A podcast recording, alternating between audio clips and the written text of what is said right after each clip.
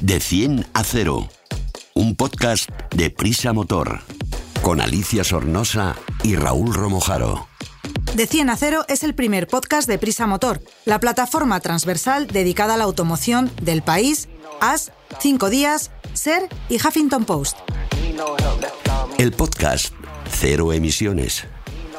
Súbete con nosotros. Hoy llegamos hasta vuestros oídos a borde de un Porsche, pero híbrido, del que nos hablará luego Raúl. Hola Raúl. Hola Alicia, ¿qué tal? También sabremos cosas curiosas, como lo que le pasa a Penélope Cruz con los coches, que nos lo va a contar Elena. Hola Elena, desde Hola, ¿qué motor.com. Qué cosas ¿eh? le pasan a estas chicas.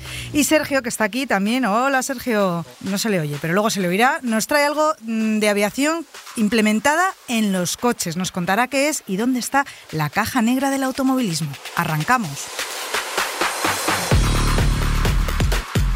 Más que tecnología, más que eficiencia, más que conducción, más que seguridad, más que un podcast de motor. Hola Elena, no sé si has visto la peli que se estrenó el otro día sobre Enzo Ferrari. ¿Te Ya la he suena? visto, ya la he visto, pero no voy a hacer ningún Ah. spoiler. Bueno, pero sabrás que la prota es la española Penélope Cruz Efectivamente. y que la pobrecita tiene miedo a conducir, o lo que es lo mismo, tiene amaxofobia. Así es, Alicia. Penélope Cruz eh, eh, interpreta a Laura, la mujer de Enzo Ferrari, y estos días pues hemos hablado mucho de ella porque era, estaba entre las candidatas a ser candidata, valga la redundancia, al, al Oscar a Mejor Actriz de Reparto, que al final pues no la han nominado. Ay, qué pena. Pero en la promoción de la película Ujú. eh, ha contado que eh, eh, ella tiene pánico a conducir, le da miedo a los coches porque vio, cuando tenía 8 o 9 añitos, vio cómo atropellaban a su hermana pequeña, Mónica Cruz. Fíjate. Y desde entonces, eh, pues tiene pánico y no se ha puesto, o si se ha puesto al volante, pues no sé si le habrá pasado demasiado bien la pobre. Pero para, para superar esto de la maxofobia, que sé que un 28% de los conductores lo sufre, eh, esta chica lo que tiene que hacer es, se me ocurre una cosa, es ir a un psicólogo. Pues ir al psicólogo es una de las, de las opciones porque con los psicólogos, los psicólogos lo que hacen es que te ayudan a enfrentarte a ese miedo a, con- a conducir y a superarlo. También ayudan las técnicas de relajación y también, por ejemplo, pues hacer un curso de conducción, porque además de perfeccionar la técnica, si es que ya tienes el carnet de conducir y el miedo te ha entrado a posteriori, pues te ayuda a incrementar la, la confianza al volante. Pues ahora, ahora que dices esto, Elena, se me ocurre que, que quizá podríamos hablar con una persona que yo creo que a Alicia le, le va, le va a sonar, A porque ver. se llama Jaime Sornosa, Me suena. ¿eh? más conocido por todos como, como Correcaminos, el Correca, que ha sido periodista de motor desde hace 40 años, eh, un pilotazo, campeón de España de casi todas las especialidades, o de todas, monitor en una escuela de conducción que lleva su nombre, y además, entre sus, sus cursos, eh, pues está especializado en esto que estamos contando del, del miedo a la conducción, con lo cual yo creo que va a ser una persona ideal para que nos explique un poquito cómo, cómo se gestiona y cómo se trata esto. Hola Jaime, ¿cómo estás? Hola, buenas tardes. Muy bien, gracias. Me alegro mucho. Gracias por estar aquí con nosotros para que nos expliques un poquito tu experiencia con esta patología, podemos llamarla, que es de, de la gente que no, no se atreve a conducir. ¿Tú te has enfrentado muchas ocasiones a casos de este estilo? Pues sí, he tenido casos, eh, de, sobre todo en mujeres, curiosamente, porque bueno, eh, han, sufrido o han vivido de cerca unos accidentes y han quedado un poco traumatizadas con el tema de la conducción. Pero decía, decía, perdona, decía Elena que sí, sentía con la cabeza. ¿Es que hay algún dato que es más, más proclive la mujer a, esta patología? Eh, Así es, en, la- en el estudio que ha hecho antes eh, referencia Alicia de la Fundación CEA dicen que suele, y la DGT también lo dice, que suelen ser las mujeres las que sufren más la maxofobia Vale. más que los hombres. O sea que no es casual lo que nos cuenta Correca, sino que es así. Es así, sí. Correca, cuéntanos, eh, No. por ejemplo, alguna... Te estamos cortando, perdona. ¿Qué nos estás diciendo? ¿Que sí o que no? No, no, no, no, no, que estaba, iba a deciros que sí, que efectivamente en las mujeres es más frecuente encontrar casos de amaxofobia, pero es lógico porque eh, la mujer normalmente es menos eh, atrevida, es mucho más, eh, más precavida Mm. cuando empieza a conducir. Nunca se ha visto a una mujer picarse con otra y hacerse ahí faenas mientras conducen y intentar adelantar o derrapar. Sin embargo, entre los conductores masculinos, pues sí, sí, eso existe. Entonces, eh, no es que no vaya a haber amaxofobia entre, entre hombres, que sí que la hay, pero hay mucho menos, es un tanto por ciento inferior, muy, muy inferior. Entre las mujeres, bueno, pues eh, lo, lo, que suele suceder es lo que le ha pasado, por lo visto, a Penélope Cruz, que ha visto un accidente y encima, encima de, una, de, una, de la hermana. Con lo cual es todavía más cercano a la hora de, montar una situación de sufrimiento, ¿no? Eh, Correca. Eso yo creo que, Dime.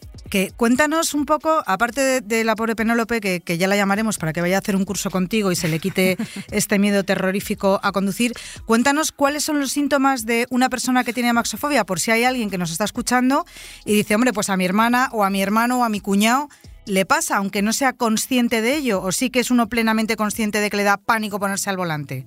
Hombre, sí, el, ejemplo lo tienes en que hay personas que sufren amaxofobia que dicen, no, no, yo por la ciudad, uy, yo voy fenómeno, a mí por Madrid conduzco muy bien, pero sí, eso sí, eso sí, salir a la carretera me da pánico, me da pánico, yo en carretera y al revés.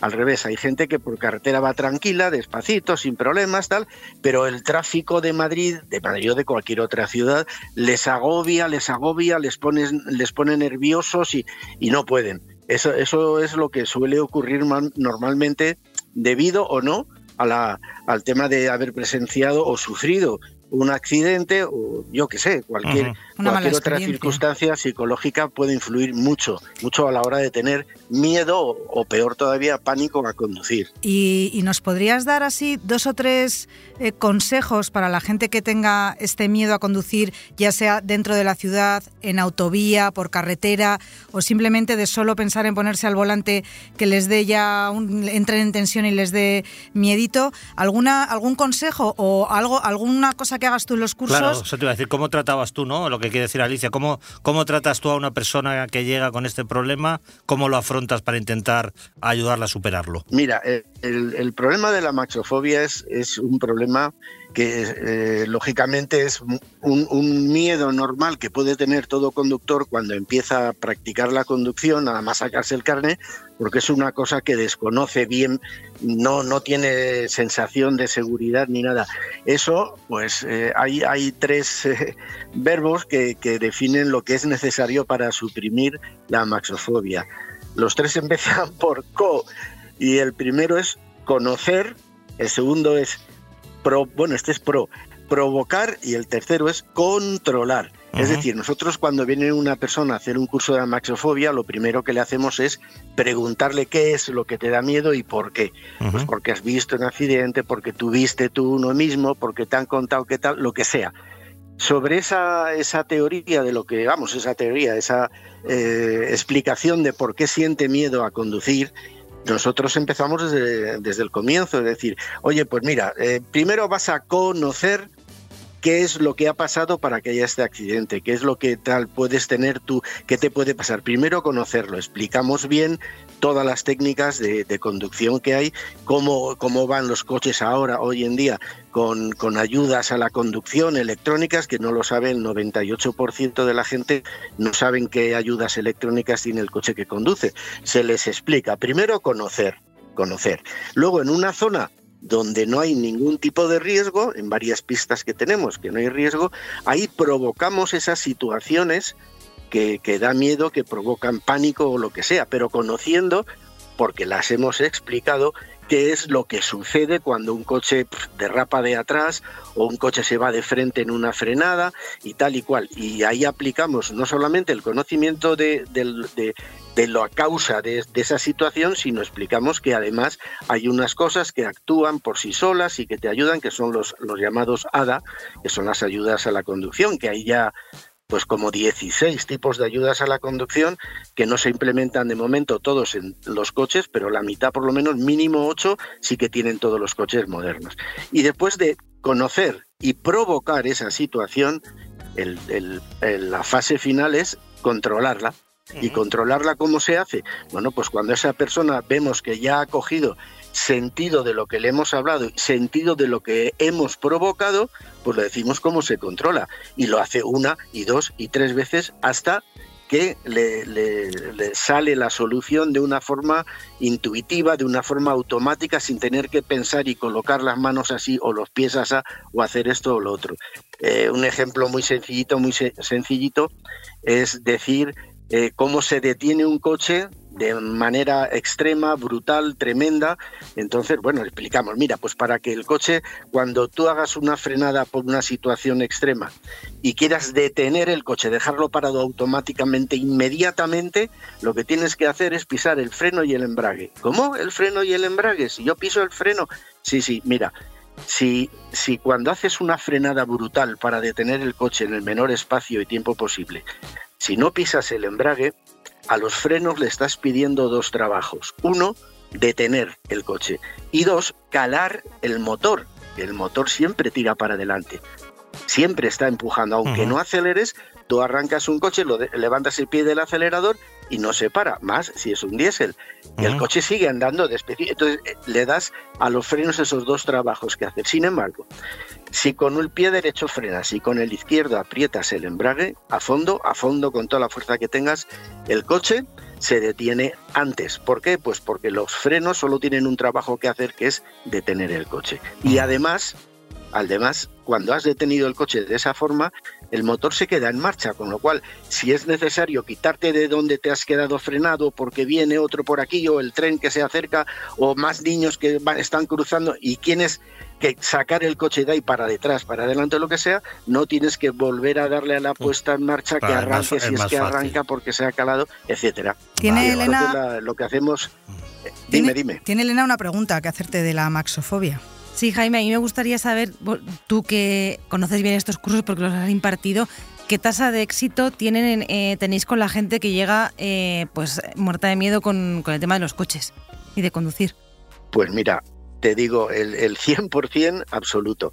Sí es cierto que, bueno, al principio cuesta trabajo, mucho trabajo, pero ha habido casos que eh, el curso los hacemos, los cursos los hacemos aquí en el circuito que tenemos en Bercimuel, un pueblecito cerca de, de Riaza, en Segovia, y ha habido gente que después del curso nos han llamado cuando han llegado a Madrid, oye Jaime, que muchas, muchas gracias, mira, he venido a Madrid, oye, qué trazadas en las curvas, ya, fenomenal, todo arreglado. El puerto de los pues Leones. claro, me alegro.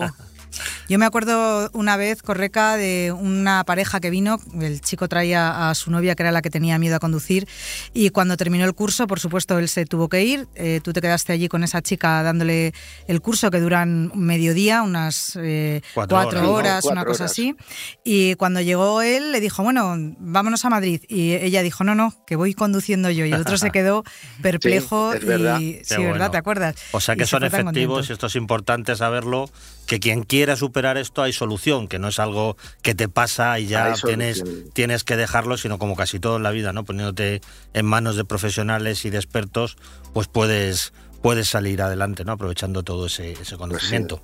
De cualquier manera. Sin duda, sin duda es. Dinos, mm, dime, dime. dinos dos cosas que deberían hacer la gente que empieza a tener un poco de miedo, algo, no sé, relajación o a lo mejor pensar en otra cosa o, o no pensar en nada. ¿Algún consejo eh, aparte de ir a dar un curso de, amaxofobia para que se le quite el miedo, algo que puedan hacer las personas que nos están escuchando eh, para quitarse un poco así el mieditis? Hombre, lo, primero es que tienen que enseñarle a colocarse bien frente al volante. La distancia al volante para poder manejar bien el volante en un caso de emergencia es muy importante, muy importante.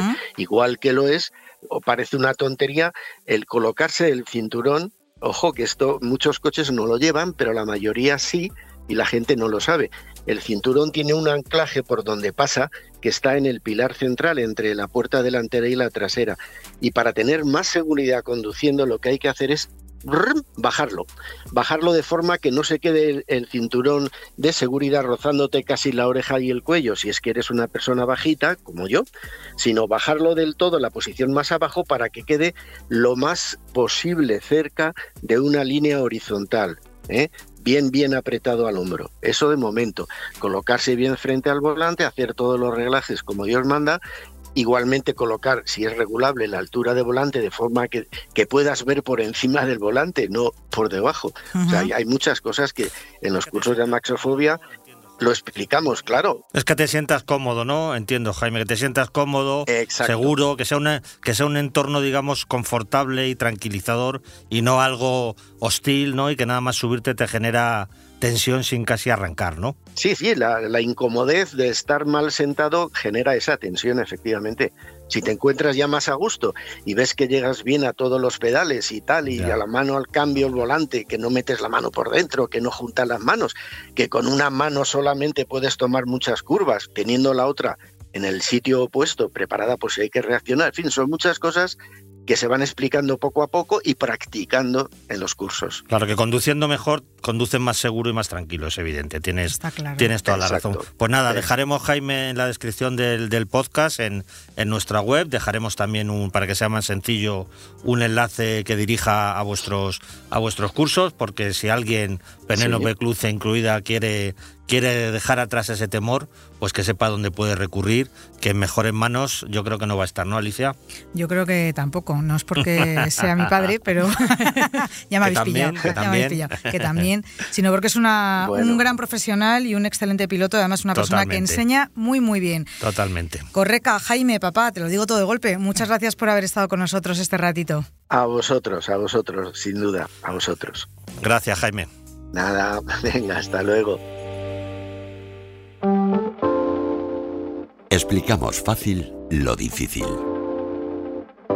Comenzábamos el podcast hablando sobre las famosas cajas negras, la de los aviones, pero desde 2022 las montan todos los vehículos homologados por la Unión Europea eh, aquí, en, por ejemplo, también en nuestro país. Y a partir de julio de este año, si no me equivoco, que ahora me lo dirá Sergio, lo tendrán que incorporar todos los turismos nuevos matriculados también en la Unión Europea. ¿Para qué sirven exactamente? Desde el 7 de julio, San Fermín. Toma ya. Desde ese día, cualquier coche. El chupinazo va a ser en caja negra. Eso es. Y más cosas que después eh, hablamos. Pero una de las más llamativas es la caja negra. Desde ese día, cualquier coche nuevo que salga mm, del concesionario y se matricule a partir de, ese día, bueno, que se venda nuevo a partir de ese día.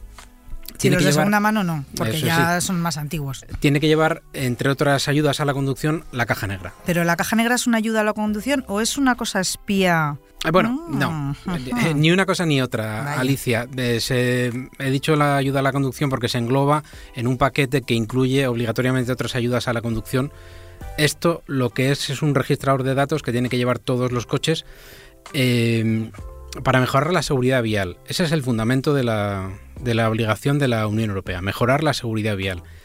Porque una de las bases de, esta obligatoriedad también es que es, eh, son datos anónimos, se van a registrar datos anónimos y la ley que obliga a ello dice expresamente eh, datos que eh, no permitan identificar al, conductor. Por ejemplo, si tenemos un accidente, ¿no van a saber quién, lo, quién conducía el coche? No. Eh, la caja negra lo único que va, que va a hacer es registrar información que produce el, coche constantemente y grabarla solo en caso de accidente grave. Es decir, este registrador está constantemente grabando y sobreescribiendo datos y cuando un golpe haga disparar el airbag, a partir de ese momento, la caja negra lo que hace es eh, guardar los 30 segundos anteriores y los 5 posteriores para tener esos datos que sirvan ah, para entender los, los accidentes. Ajá, para saber qué ha pasado y, cómo ha sucedido. Y cómo ha sucedido, porque además la, Unión Europea eh, lo dice también textualmente la ley, eso no tiene que servir para dilucidar quién es el, culpable, del accidente. Ah, Simplemente interesa saber qué ha pasado. Mm, a lo mejor eso lo hacen porque si la culpa es de la carretera, yo es que ya sabes que siempre hago, soy la mala del grupo. Si la culpa ha sido de que ha habido un, boquete en la carretera, pues eh, así no se, no se entera nadie. Eh, sí, pero el, objetivo no es, no es determinar quién es el culpable, sino saber qué, qué, ha pasado. También se puede, si la culpa es de la carretera, el, los datos que proporciona el coche podrán decir que la culpa es de la carretera.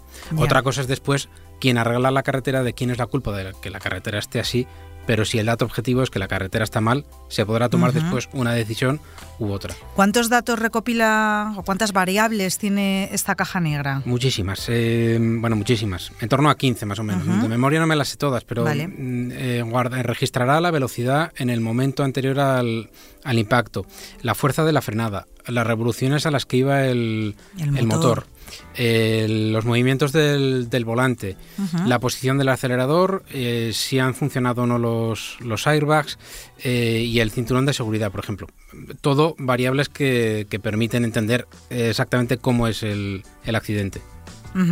Bueno, pues entonces eh, los datos personales del conductor no nos los no nos los facilita la caja negra, o sea que como bien has dicho es una cosa totalmente anónima. No, sí, porque además estos son datos que van a ir a lo, que se van a extraer solo además en los en los casos graves, en los casos en los que puede haber víctimas. Son datos que extraerán los investigadores del accidente que irán directamente a las autoridades en España, a la DGT, pero también a la, a la Unión Europea con el fin de estudiar y de prever eh, posibles accidentes similares. De prever, no, de, evitar. De evitar. Eh, ¿Qué más cosas van a montar estos coches eh, como cosas nuevas que no conozcamos todavía? porque la caja negra efectivamente no llega, no, no llega sola. A partir de ese 7 de julio, igual que la caja negra, los coches tienen que llevar eh, un alcoholímetro antiarranque, que esto ha llamado mucho la atención, aunque no es exactamente un alcoholímetro antiarranque. no, no vamos a tener que soplar en la llave del coche. eso, o sea, lo que va a llevar el coche es la posibilidad de llevar el alcoholímetro antiarranque. De montarlo, ¿no? De instalarlo. Lleva una preinstalación eh, para que luego en un momento dado, si una si una mm, administración lo decide, un Estado de la Unión Europea lo decide, se, se pueda exigir a los, a los propietarios de esos coches que lleven el, anti, el antiarranque y, que, y que tengan que soplar cada vez antes de, conducir. Esto tampoco es una ayuda estricta a la conducción, pero hay otras eh, que sí lo son, que llegarán por ley obligatoriamente a los coches. Como por este ejemplo. que son la alerta de somnolencia, o sea, si ves que estás dando cabezazos, pim, pim, te avisa y se te para el coche. Que como decías antes, muchos coches eh, ya lo tienen. Los de mayor nivel ya lo tienen porque, para empezar, desde todos los que han estado homologados desde 2022, eh, para homologarse, la Unión Europea exige que lleven, que lleven estas ayudas, la alerta de solonencia, un asistente inteligente de velocidad, una señal de, frenada de emergencia, que las luces parpadean por detrás para quien viene vea que hemos eh, que el hemos parado? no, que hace una frenada fuerte. Ah, y para que llame la atención de que la frenada es fuerte y pueda tenga más y frene él también, básicamente, vamos. Tenga más información para reaccionar y frenar fuerte. También tendrán un, asistente de mantenimiento de carril para que el coche no se salga del, del carril. Ahí, la ley deja margen porque los coches, eh, o sea, el objetivo es que tengan asistente de mantenimiento que impidan que se salga del carril, pero pone una, una excepción para los coches con con dirección hidráulica que en vez de ser mantenimiento que sea una señal de, o sea, que simplemente avisen. Pues eso es un poco peligroso, ¿no? Porque si por ejemplo hay un atasco y yo lo que quiero es esquivar al coche que se ha, se ha detenido delante de mí de golpe, necesitaría poder pegar un volantazo y salir del... Eh, sí, pero si, tú, aplicas fuerza en el, volante del coche... Se puede. es, como los que hay ahora, que te, te avisan un poco... Exactamente lo mismo que ya lo tienes, solo que será obligatorio. Y lo que dice Sergio, dependiendo del tipo de dirección que lleven, si es hidráulica o eléctrica, pues hará una función u otra. En una será más sencillo, que simplemente avisará, y hay otras que intervienen. Mm, también se puede quitar y, luego lo que hace es un pequeño, una pequeña corrección. Y luego ahí también, si lo haces bien, como deberías hacerlo, si te vas a cambiar de carril, en el momento que tú das el intermitente indicándole al coche que te vas a cambiar de carril, esa resistencia, por así decirlo, al cambio de carril desaparece, porque el coche entiende que estás haciendo una maniobra. Y en una maniobra evasiva, la fuerza que le, que le aplicas al volante, la centralita del coche entiende que lo haces a propósito. De todas maneras, son eh, tecnologías que no son nuevas. Lo nuevo es la obligatoriedad. Son tecnologías que ya se están aplicando, igual que en su día fue obligatorio el, airbag o los frenos ABS. Hay marcas que ya, las, eh, que ya las utilizan hace tiempo y ahora van a llegar por ley a todos los a todos los coches. El objetivo, en definitiva, es eh, evitar muertes en el asfalto. La Unión Europea calcula que se evitarán unas 25.000 muertes en los próximos 15 años en toda Europa al, utilizar estas tecnologías. Pues nada, está claro que cada vez vamos más abocados a la conducción autónoma. Sí, pasito a pasito nos vamos acercando, queda mucho para lo total, pero es verdad que estas asistencias pues hacen que digamos el error humano sea menos posible y por tanto influya menos en los, en los accidentes. Y que seguirá habiendo siniestros, pero que cuanto menos graves sean, mejor. Claro que sí. Muchas gracias, Sergio. A ti, Alicia. Mm, ya sabéis todos los que nos estáis escuchando que en el motor.com tenéis esta información y mucha más para empaparos bien de todas estas cosas que suceden en el mundo del automóvil.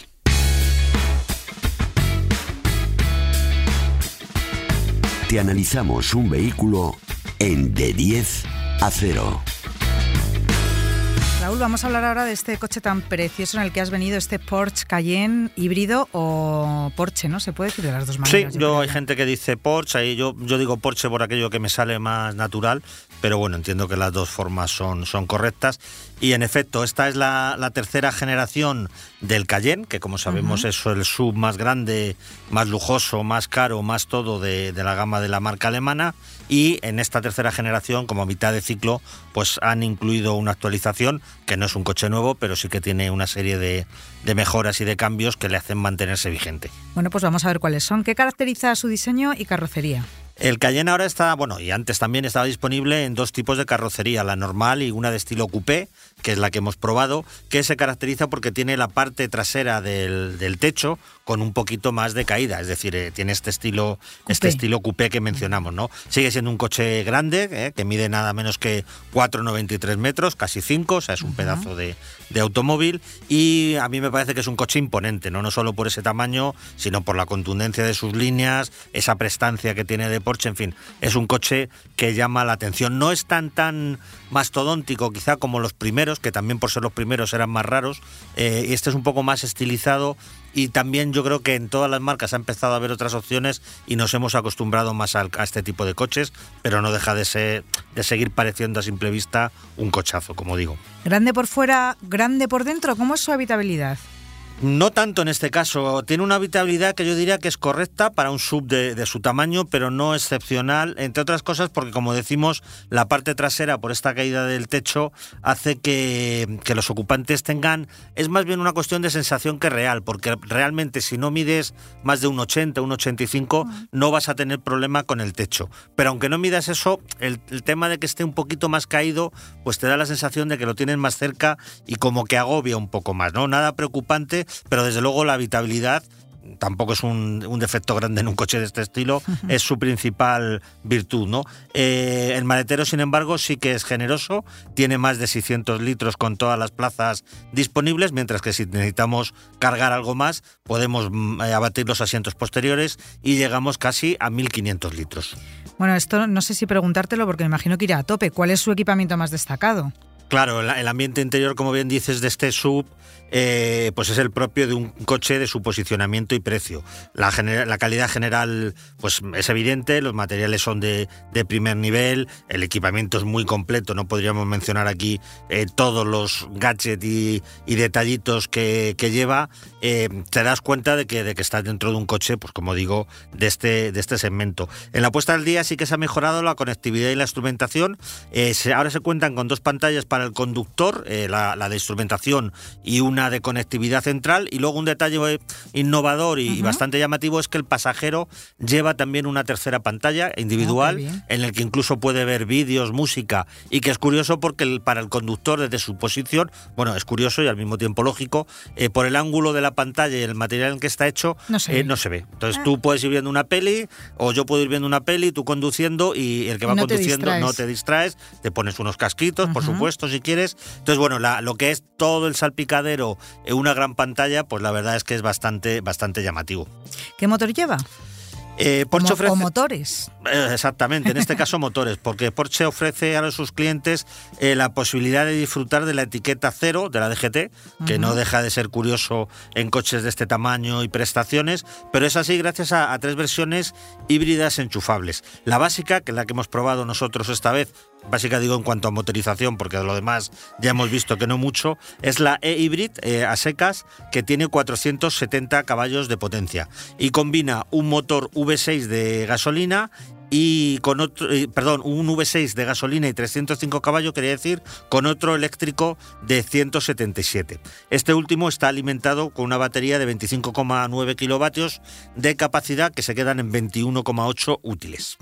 Bueno, para el tamaño. ¿Estos híbridos son enchufables o...? Sí, perdón, sí. sí, es un híbrido, creía que lo habíamos mencionado. No, no, por supuesto, con este tamaño de batería y la etiqueta Eco, eh, tiene, que ser, tiene que ser enchufable y tiene una autonomía eléctrica declarada de 70 kilómetros. Vale, para circular por el centro de la ciudad en silencio y sin contaminar. Además, ¿cuáles son las prestaciones y consumos? El, el rendimiento de esta combinación mecánica que hemos mencionado combina, garantiza unas prestaciones acordes con lo que se espera de un Porsche. Eh, alcanza de velocidad punta, supera los 250 kilómetros hora Ole. y llega de 0 a 100 en solo en menos de 5 segundos, que es una cifra muy buena para un coche tan grande y pesado. En cuanto a los consumos, en los primeros 100 kilómetros, es decir, hasta que se agota la batería, la marca homologa 1,5 litros, que es una cifra realmente cercana a, Sí. a la verdad, sí, sí. Mientras que la batería está llena, como puedes hacer con ella prácticamente estos 70 kilómetros que antes mencionábamos, y en ciudad incluso puedes hacer un poquito más, el consumo es realmente ridículo. Con lo cual, eh, para alguien que haga, pues eso, esos 100 kilómetros eh, al día, mm, disfrutar de un cochazo como este, de esas prestaciones, por un litro y medio, dos litros de gasolina, es realmente una auténtica pasada. ¿Cómo se comporta en carretera? El Cayenne, como vemos, es un sub, eh, está electrificado, pero ante todo es un Porsche. Esto quiere decir que se ha diseñado para ofrecer enormes satisfacciones al volante, eh, tanto en prestaciones, como veíamos antes, como en un comportamiento dinámico que, que yo diría que es excepcional. Cargado supera casi los 2.500 kilos, con, con, bueno, con cuatro ocupantes casi te puedes ir a las, a las 3 toneladas, pero la suspensión y la dirección facilitan mucho tener bajo control el conjunto en cualquier circunstancia. Además, si hay amantes de las sensaciones todavía más fuertes de la conducción más deportiva, como antes decíamos, hay dos versiones superiores, la S y la Turbo. La primera tiene 540 caballos y atención a la segunda, la Turbo, que hace honor a su nombre, aunque no exista eh, como tal, que decimos decir, la, la potencia llega también por la electrificación, que llega a 740 caballos, nada menos. Bueno, pues ¿cuánto cuestan todos estos caballitos? La versión básica es lo es por posicionamiento, por dónde está ubicada en la gama P, P híbrida enchufable del Cayenne, pero ahí se acaba lo de básico, ¿no? Eh, es evidente que se trata de un coche fuera de lo común, eh, de lujo, de marca premium y que por todo eso y lo que ofrece, pues roza nada menos que 115.000 euros que al final eh, se antoja hasta barato si lo comparamos con sus hermanos de más prestaciones que los dejamos para otro día. Sí, Elena me está mirando como diciendo, con lo- el apartamento que me quiero comprar. Exactamente. Con lo que Para llevo la- sueltecillo en, la- en el monedero. Pues elige o, o tener un Porsche o un Porsche o un apartamento. Sí, sí. Eh, Elena ya sé que no se lo va a poder comprar, yo tampoco. Y yo tampoco. eh, y tú tampoco. Pues nada, ¿para quién está indicado?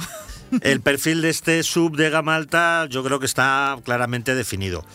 Como estamos comentando, personas con un alto nivel de poder adquisitivo, eh, amantes de los coches con cierta exclusividad, que disfrutan de la conducción, que también tienen cierta conciencia ecológica o, sin tenerla, que buscan las ventajas del etiquetado cero de la DGT, que no son pocas, ya las hemos mencionado aquí muchas veces, eh, ventajas fiscales, aparcamiento gratuito en las zonas que tienen regulado, acceso a los carriles de alta ocupación, en fin, solamente con estas tres eh, yo creo que quien pueda permitírselo, más el ahorro de combustible que hemos mencionado antes, que es verdad que hay que ahorrar mucho para pagar estos 115.000 euros, pero bueno, quien se lo pueda permitir, pues oye, tiene, el- Pues suerte tiene. tiene suerte de poder llevar este cochazo y encima en el día a día, pues decirle a sus amigos que haya ha ido a trabajar gastando un litro de gasolina. ¿Cuáles son sus rivales de mercado? Y así ya terminamos con esto, que se me están poniendo los dientes muy largos. Sí, la verdad es que son coches que, bueno, nosotros los traemos aquí para, bueno, que, que se conozca un poco hacia dónde va la tecnología y lo que ofrecen estas marcas, que al final, como estábamos viendo antes con las hadas,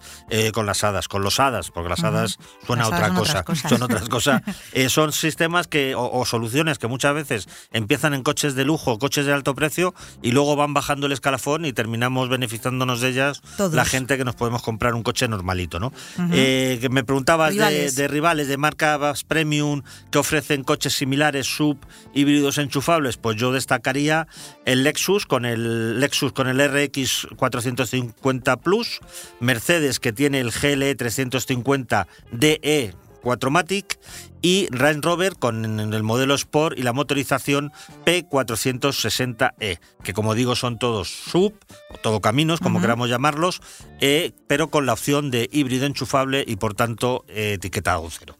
Pues muchas gracias Raúl, Elena, te espero la semana que viene. Y hasta aquí los minutos dedicados a la nueva movilidad. Ya sabéis que si tenéis miedo a conducir, lo podéis superar. No olvidéis que tenéis una caja negra bajo el asiento, conducid con seguridad. Y nosotros volvemos la semana que viene. El lunes estrenamos capítulo, suscribiros, contádselo a vuestros colegas y disfrutar de estos minutos como lo venís haciendo.